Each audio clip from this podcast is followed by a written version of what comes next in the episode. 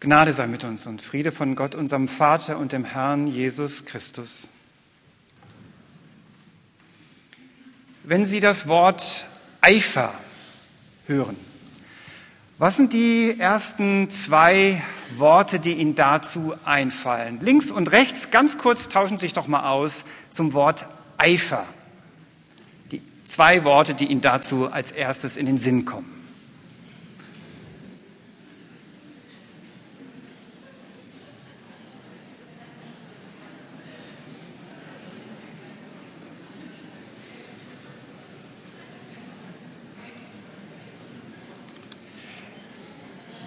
Ja, das reicht ja schon. Sie dürfen das gerne nachher fortsetzen. Bei mir war es so, dass dieser Begriff doch sehr ambivalent besetzt ist. Zumindest bei den Jüngeren, glaube ich, unter uns, zu denen ich mich ja natürlich zähle. Ganz anders als eifrig. Dass Eltern wollen, dass ihre Kinder eifrig sind, ist völlig klar.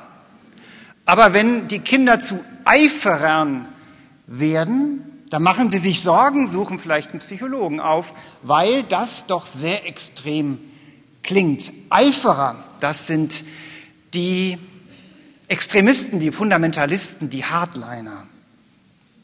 Eifer, Eiferer. Paulus fordert die Christen in Rom auf, im Eifer nicht nachzulassen. Sie haben extra eine andere Übersetzung im Sonntagsblatt als die Luther-Übersetzung, die neue Genfer Übersetzung. Da kommt das nämlich deutlich und deutlicher zum Ausdruck, was da wirklich steht. Sie sollen im Eifer nicht nachlassen. Im Gegenteil, sie sollen im Geist brennen. Was meint Paulus damit? Vor über zehn Jahren gab es eine Diskussion in den Medien in Deutschland über verschiedene Arten, den Glauben zu leben. Und dabei hat der Schriftsteller Rüdiger Safranski unterschieden zwischen einem heißen Glauben und einem kalten Glauben. Einer, heißer, einer heißen Religiosität und einer kalten Religiosität. Der Anlass für diese Diskussion, diesen Streit war, waren die Mohammed-Karikaturen. Manche erinnern sich vielleicht noch die in, einem dänischen, in einer dänischen Zeitung veröffentlicht wurden.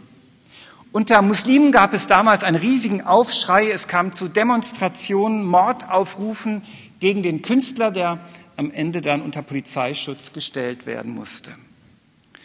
Safranski sagte damals, das ist eine heiße Religiosität, schnell gekränkt, leicht in Wallung zu bringen, voller Dynamik, aber auch äh, voller Hingabe, aber auch sehr aggressiv und durchaus gefährlich. Wer einen solchen Glauben lebt, der ist ein Eiferer. Und diesem heißen, heißblütigen Glauben stellt er das europäische Christentum gegenüber als kalte Religiosität, die angesichts von so viel Erregung nur mit dem Kopf schütteln kann. Das Feuer hat man weitgehend verloren. Man hat eine gewisse abgeklärte Distanz zu den Dingen entwickelt. Man redet lieber über den Glauben als aus dem Glauben, lieber über das Gebet als selber zu beten. Man wundert sich nicht mehr über den Spott gegenüber den Dingen, die einem selbst eigentlich heilig sind. Man hat sich längst damit abgefunden, dass die christliche Botschaft auf dem religiösen Markt der Möglichkeiten einfach eine unter vielen ist. Eine gewisse spirituelle Routine hat sich eingestellt, die keine großen Auf Ausschläge nach oben oder nach unten kennt. Ziemlich harmlos. Eifer wird danach eher kritisch beäugt. Heiß oder kalt. Für Paulus ist der Eifer jedoch ganz und gar positiv, wie er ihn hier beschreibt. Vielleicht würden wir heute eher sagen, es geht um Leidenschaft. Es geht um Begeisterung. Auch das Wort Fleiß steckt da drin. Das klingt doch viel besser.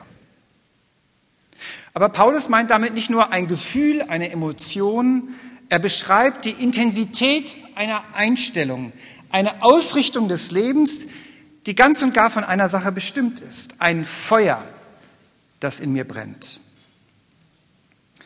Ein solches Feuer, ein solcher, solcher Eifer, eine solche Leidenschaft kann ja sehr unterschiedlich aussehen, denn es gibt ja unterschiedliche Persönlichkeiten und auch Temperamente unter uns, aber auch unter Kulturen. Jemand, der afrikanische Gottesdienste gewöhnt ist, fragt sich, wo ist denn die Begeisterung hier geblieben? Und auch bei uns gibt es unterschiedliche Temperamente. Der eine würde im Gottesdienst am liebsten aufspringen und tanzen, meistens nicht, nicht zur Orgelmusik. Und andere finden das schon unglaublich ekstatisch, wenn sie mit dem Fuß wippen, während ein Vortragsstück gespielt wird. Für die einen, ich habe es vorhin gesagt, ist der Friedensgruß der Höhepunkt des ganzen Gottesdienstes, wo sie richtig aus sich raus können und den Frieden jedem und allem äh, wünschen können. Und für andere ist ein Graus, den Leuten so nahe kommen zu müssen, körperlich. Warum kann man nicht einfach sitzen bleiben? Begeisterung im Sinne von brennend im Geist kann unterschiedlich aussehen. Es geht nicht um Emotionalität, es geht nicht um Extrovertiertheit, sondern darum, dass ein Feuer in mir brennt, was mich innerlich prägt und bewegt. Und manch, bei manchen sieht das Feuer eher aus wie ein Feuerwerk oder eine zuckende Flamme, bei anderen ist es vielleicht eher ein ruhiges Lagerfeuer, an dem sich Menschen zur Ruhe begeben können und auftanken können. Entscheidend ist doch, dass es brennt. Das, Paul, das Wort, das Paulus hier gebraucht, heißt nämlich auch sowas wie kochen oder sieden. Lasst das Feuer brennen unter euch. Dazu fordert Paulus uns auf. Wir können uns fragen, wo bin ich denn kalt geworden? Wo habe ich mich in eine Distanziertheit zum Glauben geflüchtet? Was kann ich tun, um das Feuer neu zu entfachen? Die Frage ist nun ein zweiter Schritt, wie zeigt sich dieses Feuer daran? Paulus sagt nicht daran, dass wir leicht gekränkt sind oder daran, dass wir die Feinde bekämpfen oder Abweichler verfolgen. Das Feuer wird inhaltlich bestimmt durch die Liebe, von der Paulus hier spricht. Das ist der zweite Schritt. Das Feuer der Liebe. Liebe bedeutet, von sich selbst abzusehen und den anderen zu sehen. Nicht mich um mich selbst drehen, sondern nach dem zu fragen, was die andere, der andere braucht. Und zunächst einmal spricht Paulus hier über die Glaubensgeschwister. Immer wieder hört, sieht man das Wort untereinander, einander.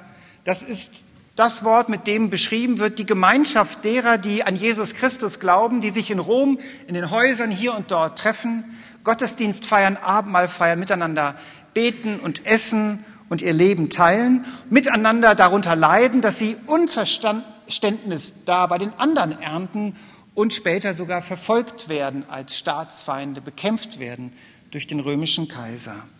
Die Gemeinschaft der Schwestern und Brüder, das Feuer der Liebe untereinander. Und zwar, sagt Paulus, ohne Heuchelei. Nicht so tun, als ob. Nicht freundlich tun und hinter dem Rücken hässlich reden. Nicht dem anderen die Fehler hinterhertragen, nicht den anderen klein machen, sondern sich von den Nöten des anderen berühren lassen. Das heißt nicht, dass ich alle Probleme des anderen lösen kann und werde, aber sich berühren lassen und auch danach zu fragen, was selber ich tun kann einander. Zu diesen Geschwistern gehören auch Geschwister in allen Teilen der Welt. Damals waren es vor allem die Christen in Jerusalem, die in einer großen Notlage waren und Paulus hat für sie gesammelt. Es gibt ein Buch, das heißt Exit Interviews. Interviews mit Menschen, die der Kirche, der Gemeinde den Rücken kehren und auf diesem Weg irgendwann auch dem Glauben. Ganz oft waren es keine theologischen Gründe, warum Leute diesen Schritt vollzogen haben, sondern es waren zwischenmenschliche. Es war Enttäuschung über die Art, wie man miteinander umgegangen ist. Unbarmherzigkeit, Heuchelei, liebloses Verhalten. Was bringt uns Rechtgläubigkeit? Was bringt uns ein frisch renoviertes Gemeindehaus? Was bringt uns ein toller Gottesdienst mit wunderbarem, mehrstimmigem Gesang, wenn die Liebe fehlt? Heiße Luft, aber kein Feuer. Und dann geht es weiter, nicht nur die Geschwister im Glauben, die Gastfreundschaft, die Liebe zu denen, die mir fremd sind, die ich nicht kenne, die sich hierher verirren, die unter uns sind und sich fragen, wo bin ich hier gelandet? Sind wir gastfreundlich oder haben wir eigentlich nur einen Blick für uns selbst und für die, die uns nahestehen? Nehmen wir Gäste überhaupt wahr? Lassen wir sie an unserem Leben teilhaben, in der Gemeinde, aber auch darüber hinaus? Und dann Paulus lässt nicht locker, es geht noch weiter. Nicht nur die Fremden, sondern auch die Feinde. Segnet, die euch verfolgen. Das passt nun gar nicht zu dem Bild eines Eiferers, was wir so haben. Das Feuer der Liebe soll brennen in uns und unter uns. Und wir haben sofort den Impuls zu sagen, bei all dieser Leidenschaft und der Begeisterung und dem Eifer, wir sind ja übrigens deutsch, viele jedenfalls von uns, übertreibt man nicht. Übertreibt man nicht. Nur ehrlich gesagt, wie soll man es denn mit der Liebe übertreiben? Haben Sie schon mal den Vorwurf eines Ihnen nahestehenden Menschen gehört, der gesagt hat, sei mal nicht immer so lieb, liebevoll? Oft führt der Eifer dazu, nur sich selbst zu sehen und die eigene Wahrheit und blind zu werden für den anderen, vor allem für den, der anders glaubt. Das kann mit dem Eifer, von dem Paulus spricht, nicht passieren, denn es ist das Feuer der Liebe, eine Leidenschaft, immer wieder den anderen zu sehen und nach dem zu fragen, was ihn bewegt und belastet und beschäftigt. Einen solchen Eifer können wir gut gebrauchen. Ein letzter Schritt. Bewusstsein für die eigenen Grenzen. Es gibt einen Satz, ich finde, der bleibt einem hängen, der irgendwie nicht so ganz reinpasst zu dem Rest. Ganz zum Schluss sagt Paulus noch, glaubt nicht, dass ihr klug seid. Haltet euch nicht für klug. Warum muss Paulus uns diesen Satz am Ende noch hinterherwerfen? Hat uns ja schon eine ganze Menge zugemutet vorher. Ich glaube, jeder Eifer, jede Leidenschaft, jedes Feuer braucht auch eine gewisse Demut und das Bewusstsein der eigenen Begrenztheit, weil man sonst arrogant wird. Paulus sagt, bei all dem denke nicht, dass du die Weisheit mit Löffeln gefressen hast. Hänge deine eigene Meinung nicht zu hoch. Halte es immer für möglich, dass die andere etwas sieht, was du nicht gesehen hast. Safranski hat damals geschrieben, vor 15 Jahren, ein heißer Glaube darf sich keine Zweifel erlauben, keine Ironie und keine Skepsis, weil er sonst sofort Gefahr läuft zu erkalten. Ich glaube, das ist falsch.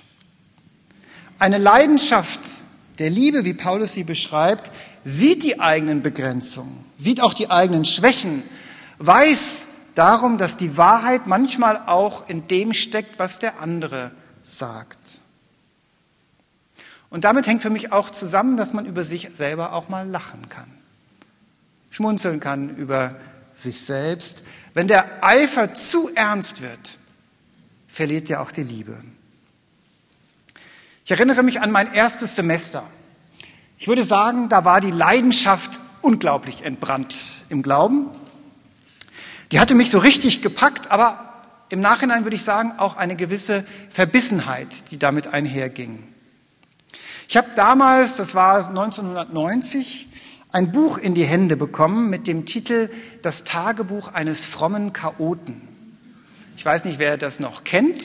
Ich vermute einige schon. Der Brite Adrian Plass beschreibt fiktive Erfahrung als Christ und in seinem Eifer für Gott schießt er nicht selten ziemlich übers Ziel hinaus und manchmal so skurril, dass es wirklich sehr komisch ist. Gleichzeitig spürt man eine Leidenschaft für den Glauben beim Autor. Der Glaube ist ihm wichtig, der Glaube an einen Gott, der trotz aller Merkwürdigkeiten seines Bodenpersonals in Ruhe seinen Weg geht, auch mit diesem Menschen. Über sich selbst lachen können. Das ist zugegebenermaßen eine besondere britische Eigenschaft, aber sie ist auch eine Geistesgabe, das glaube ich, Humor. Und sie gehört zum biblischen Eifer auch dazu. Eine gewisse Bescheidenheit, eine Demut in Bezug auf die eigenen Fähigkeiten, aber auch Einsichten.